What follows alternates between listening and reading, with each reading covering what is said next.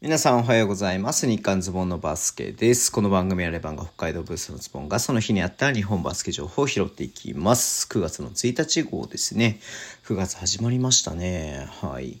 えー、まずパラリンピックですね。はい。車椅子バスケなんですけども、女子はね、えっ、ー、と、昨日負けちゃったって話をしたんですが、今日ね、男子が準々決勝に、えー、臨みました。結果的にはね、オーストラリアに対して、えー、61対55というね、えー、形で勝ちました。うん。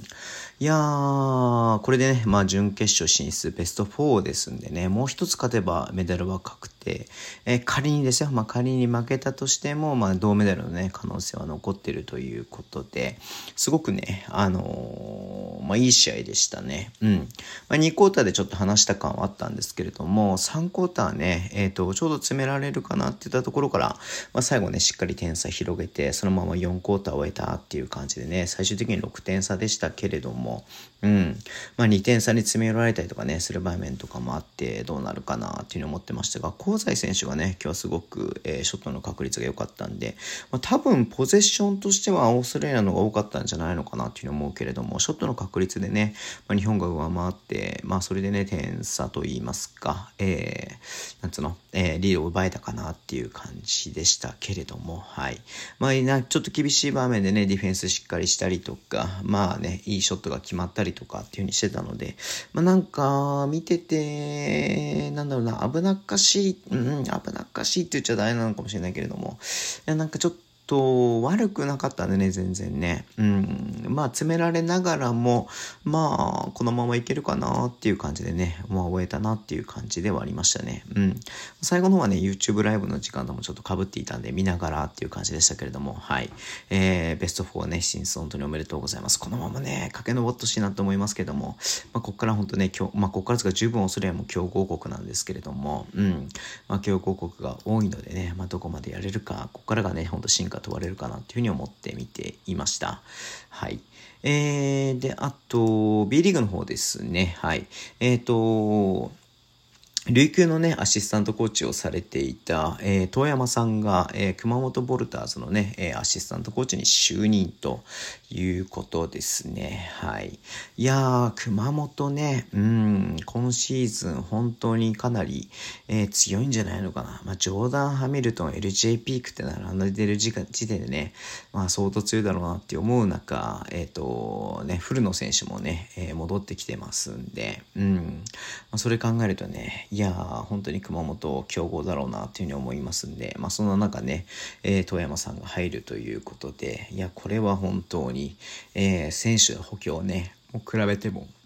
なんて言うんだろうな、えー、すごくプラスな補強だと思いますので、うん、まあ、富山さんも頑張ってほしいですし、いや熊本今年 B1 昇格目指してね、来ているのは間違いないと思うので、うん、まあ、どれだけやるかなっていうのをちょっと楽しみにしたいなっていうふうに思っています。はい。で、あとはですね、えっ、ー、と、名古屋ダイヤモンドドルフィンズの須田くんがね、えっ、ー、と、カリ、カリの選手が、まあ、マネジメントとかいろいろとね、やっている会社、はい。で、えっ、ー、とね、入るということになって、ファンクラブをね、えー、開設ということで出てました。なんかちょっとツイッター見てる限り、なんか一番上のね、なんかあの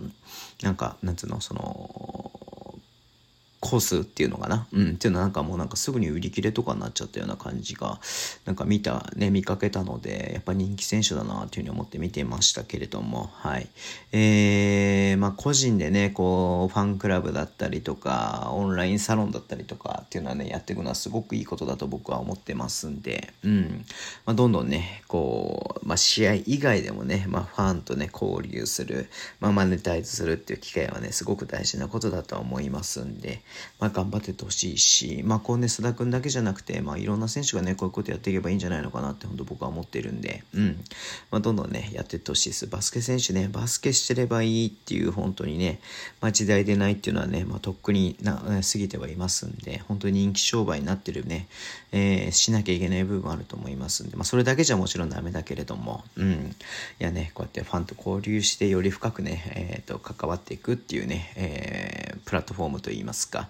まあ、機会みたいなのはね、増えてってほしいなというふうに思って見ていました。はい。えー、最後になりますけれども、これまあ、だいぶ前からね、話にはなっていたんですが、まあ、いよいよね、えっ、ー、と、発売になるっていうことでね、ジャンプ SQ って読むんですか？ごめんなさい。ちょっとこのジャンプのあれがよく僕はよく分かってないんだけれども、はい。まあ、それでね、金丸康介物語が、えー、連連載じゃないか。えっ、ー、とね、あのー、乗るということで、はい。えー、9月のね、3日に発売みたいですね。うん。いや、これは何？コンビニとかで売ってんのかな？よくわかんないけども、本屋さん行かなきゃいけないのかな？うん、ちょっとわかんないですけれども、ちょっとね、あの、僕も見たいなっていうふうに思うので、まあ、ウェブとかでは多分載らないだろうなっていうふうには思うのでね、ちょっと本屋さんに、えー、行きたいなっていうふうに思って見ていました。金丸康介の漫画ですね。うん。漫画が、はい。えー、金丸康介物語、どんな話だったかわかんないなんだけれどもね、まあ、ちょっと興味本位で、え、見てみたいなっていうのを思ってますので、ちょっとね、えー、見たいなって思ってているところです。はい。えー、ということでね、今日終わりにしたいと思います。Twitter でも情報を発信してます。ぜひお願いします。えー、っとね、Twitter、Twitter じゃねえや、えっと、YouTube をね、毎日配信しています。えー、っと、ポッドキャストもね、配信してますので、よろしくお願いします。えー、ラジオトークのアプリで聞いてる方はハートボタンを押してください。では、今日もお付き合いいただきありがとうございます。それでは、いってらっしゃい。